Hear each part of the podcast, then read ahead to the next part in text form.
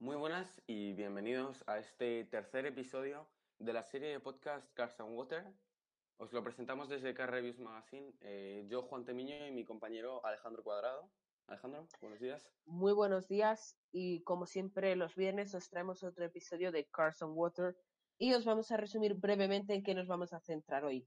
Hoy vamos a hacer un preguntas y respuestas de nuestros seguidores. Eh, lo hemos hecho a través de Instagram, que nos podéis seguir, lo tenéis disponible en las plataformas en las que nos vamos a subir. Y la verdad teníamos muchas ganas de hacer este formato porque de esta forma interactuamos con vosotros, que es lo que de verdad importa. Entonces, voy a ir planteando las preguntas y vamos a ir dando las respuestas.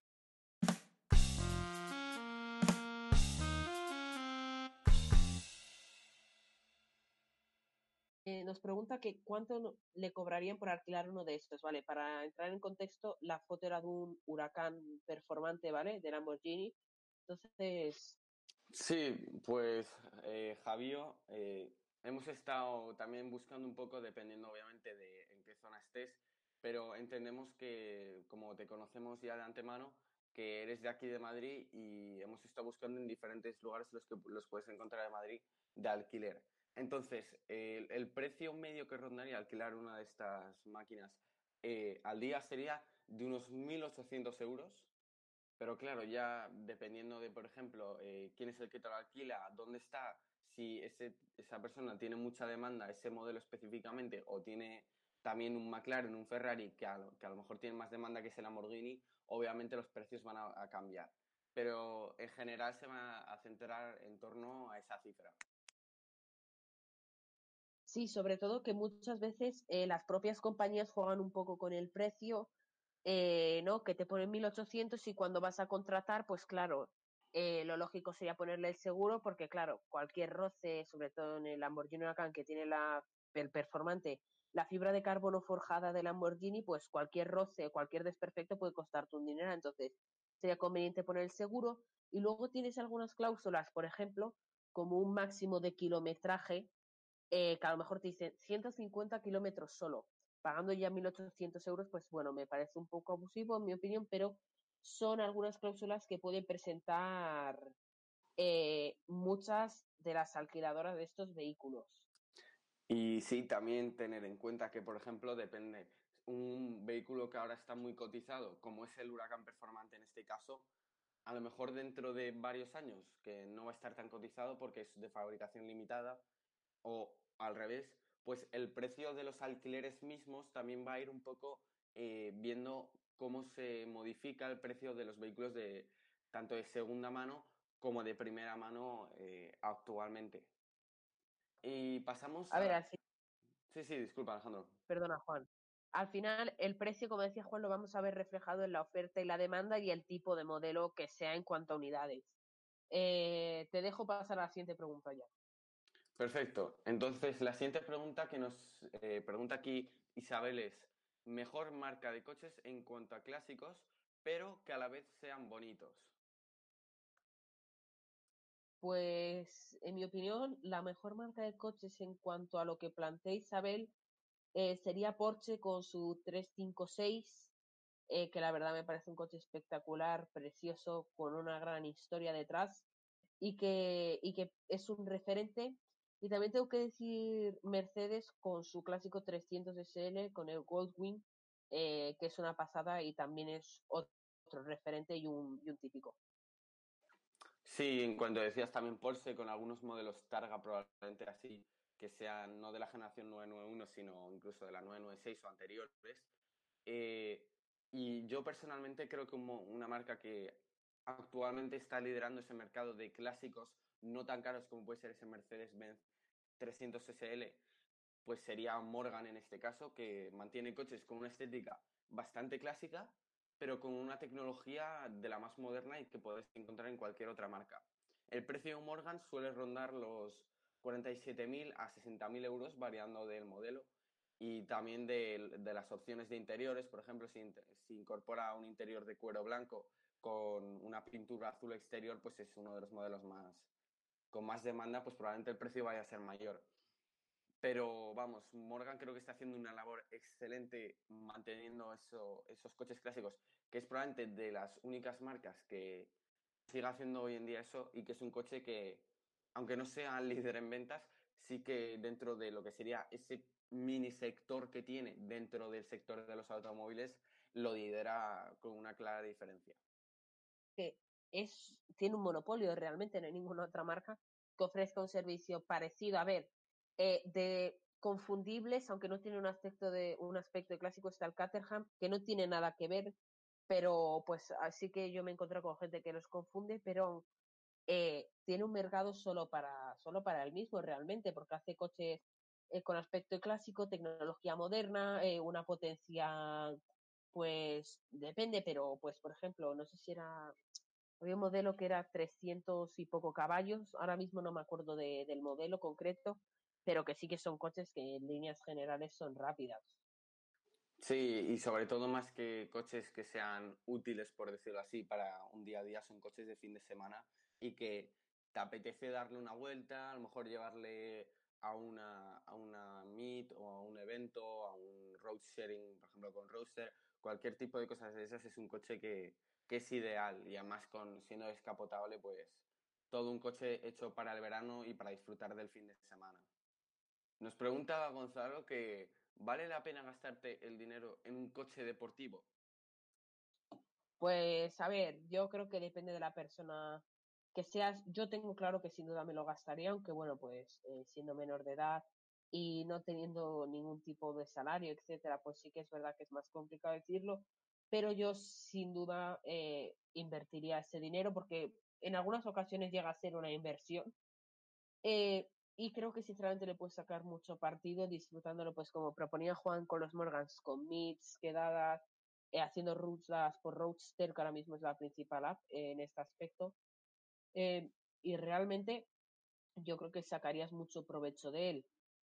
desde el más barato, como puede ser un típico Mazda MX5 Miata, que sería eh, digamos, lo que la gente tiene predefinido, ¿no? Por un deportivo barato, o coches ya más caros, pues no sé, un 718 actual, un 911, un Ferrari 488, F8, bueno, lo que tu presupuesto te permite, yo creo que lo vas a poder disfrutar sin duda alguna, Gonzalo.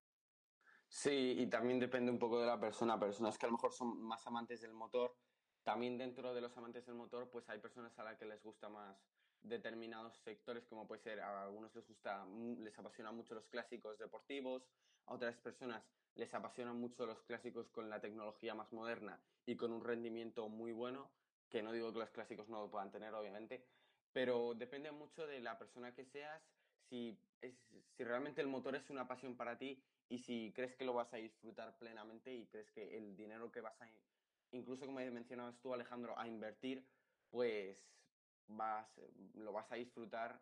Yo personalmente creo que lo disfrutaría al máximo, también depende del modelo que escojas, pero en principio lo que conocemos hoy por un deportivo moderno lo disfrutaría excelentemente y sin duda lo llevaría a quedadas y, a eventos.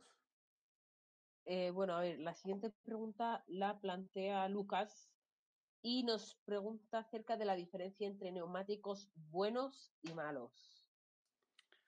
Pues en líneas generales, eh, Lucas, depende mucho. Sobre todo los neumáticos malos se pueden medir eh, en el desgaste en general. Sobre todo cuando hablamos de que ese neumático pierde el dibujo debido al desgaste y a los kilómetros que el coche ha hecho con esos mismos neumáticos. Entonces, para los que no conozcáis más o menos sobre neumáticos así en líneas generales, el dibujo lo que es son las líneas, el bordado que tiene ese neumático y que variando, de, variando en ese dibujo, pues proporciona más agarre o menos agarre al terreno por parte de las ruedas al coche y que permiten, por ejemplo, derrapar un neumático con muy, muy poco dibujo. puede ser o uno para drift, en un coche de, drift de derrape, o dos puede ser muy negativo porque si lo llevas en cualquier coche familiar, monovolumen, eh, SUV, pues puede ser incluso mortal llevándote a un accidente. A ver, yo quisiera hacer un poco más de énfasis en esto porque en cuanto a bueno y malo, normalmente nos referimos, eh, si hablamos en deportividad, al agarre que este genera. Eh, sabemos que dependiendo de la dureza del neumático, estos agarran más o agarran menos. Cuanto más duro, menos agarre, cuanto más blando, más agarre. Claro, que sea un neumático blando, eh, esto quiere decir que tenemos agarre pero mayor desgaste, es decir, vas a tener que cambiar el neumático más a menudo. Entonces, los coches habitualmente, eh, digamos que tienen un neumático duro para que tenga un menor desgaste y como un coche habitual no va a sufrir eh, unas cargas fuertes, no va a ser muy rápido con él y no vas a, a, depender mucho de, del agarre que te den los neumáticos, sí más en seguridad y en terrenos mojados, pues sí que es verdad que en este aspecto eh, se recomiendan los neumáticos duros. Si piensas más en deportividad, pues te vas a neumáticos más blandos, con menos dibujo, que generan más agarre. De hecho, pues eh, la máxima categoría del automovilismo, la Fórmula 1, si nos fijamos, los neumáticos no tienen ningún tipo de dibujo, son lo que se conocen como unos slicks. Y bueno, cuanto más deportivo es el coche, pues menor dibujo, siempre dentro de la ley, por supuesto que no se puede llevar slicks en la calle. Y luego también, eh, pues cuanto más deportivo es el coche, más blando es el neumático. Anotar que en algunos países, como puede ser Reino Unido, que llueve mucho, los coches tienden a llevar un mayor dibujo para evacuar el agua eh, y evacuar más litros por segundo. Entonces, bueno, pues esto, esto depende, pero sí que para coches deportivos, neumáticos más blandos y con menos dibujo. Sí, y pasamos ya a la siguiente pregunta, en la cual nos formulan que si optaríamos por un Audi RS3, vamos a tomar como ejemplo el RS3 de 2017, que es la última generación que Audi nos ha presentado de este modelo, o un, un Mercedes-Benz A45S. Vamos a tomar como referencia de la comparativa entre estos modelos la última generación de ambos. Eh, a ver, yo si tuviese que elegir uno, sinceramente eh, lo tendría complicado. Realmente creo que en líneas generales, pues por ejemplo, Mercedes en la última versión tiene un mejor interior, aunque no me convence mucho, pero por ejemplo el sonido del RS3 es brutal. Eh, puestos a elegir, yo quizá me iría por un RS3, pero eh, esperaría la nueva versión con ese nuevo infoentretenimiento que ya están presentando los nuevos modelos de Audi y con, y con ese toque de deportividad que tiene. Eh, aunque el Mercedes-Benz pues, probablemente siga siendo un grandísimo coche y bueno, no hemos podido probar ninguno de los dos, pero puestos a elegir, pues sí, un RS3 supongo. Y también contextualizando un poco, también hay que, como tú has mencionado, hay que tomar como referencia que el A45S es un modelo dos años eh, menos antiguo, el RS3 es de 2017, la última generación del A45S es de 2019 y también nos tenemos que mantener al tanto de, de lo que estamos esperando, que es cómo va a ser y cómo va a rendir este nuevo Audi RS3 eh, de 2020 que es uno de los coches más esperados en cuanto a deportividad y a rendimiento, porque es de los Audis con mejor rendimiento y que no superan esa barrera de lo que son los 100.000 euros, que serían ya los 130.000 del RS6 y el RS7 y los 200.000 del R8. Entonces, en cuanto a interiores y a calidades, como tú mencionabas, el A45S está un paso por delante, lo cual es lógico teniendo en cuenta que Mercedes empezó a actualizar su, su línea de infoentretenimiento en 2018 con, bueno, y ahora en 2020 con versiones como es la del GLS. Entonces, también hay que tener en cuenta esos aspectos y, tenemos que, ver que el sonido, por ejemplo, como tú mencionabas, en el A45S es a lo mejor algo menos eh, ruidoso que en el RS3, pero el A45S, por ejemplo, sí que es un coche que en general se ve más moderno en cuanto a rendimiento, están ahí, ahí. El A45S trae 421 caballos, mientras que el RS3 400. Y, creo que en líneas generales, como tú mencionas, Alejandro, me quedaría con un RS3, pero también esperaría a ver qué nos trae este año el eh, Audi, porque si nos trae algo bastante negligente y que no es lo esperado, pues podríamos incluso optar por esa A45S, pero ya lo veremos a lo largo del año. Sí, sin duda habrá, habrá que esperar a ver qué nos presenta Audi para poder eh, tomar esta decisión con un poco más de contexto. Eh, Adriana nos plantea una pregunta que es ¿cómo creéis que vuestra página web afecta a los lectores? Pues es una muy muy buena pregunta, Adriana. Creo que, que es algo que también nos puede hacer reflexionar a todo el equipo de, de Magazine, no solo a Alejandro y a mí.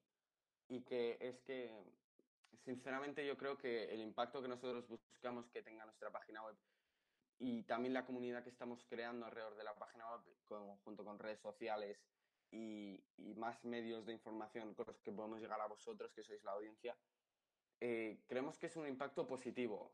En, todo, en ningún momento hemos puesto contenido ofensivo, siempre desde un punto de vista pues que en algunos momentos puede traspasar lo objetivo a subjetivo, pero siempre ofreciéndonos una información detallada y que no es para nada ficticia.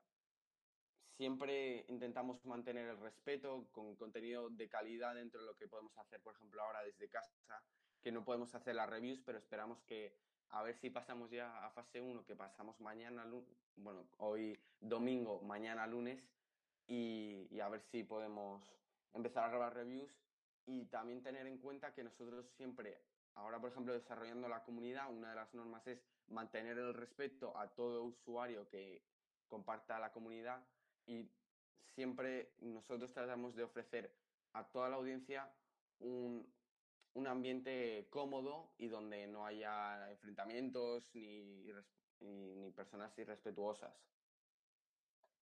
Sí, sin duda alguna. La forma principal en la que tenemos de, afectar al lector y, colaborar generar una comunidad de apasionados del motor, pues que a todos nos agrade, donde haya respeto, tanto opiniones objetivas como subjetivas, pero siempre especialmente fundadas. Aunque bueno, siempre pues también puedes hablar un poco desde tu opinión, pues sin haber probado algo, pero claro, al final pues te estás metiendo en un tema que no has podido probar especialmente.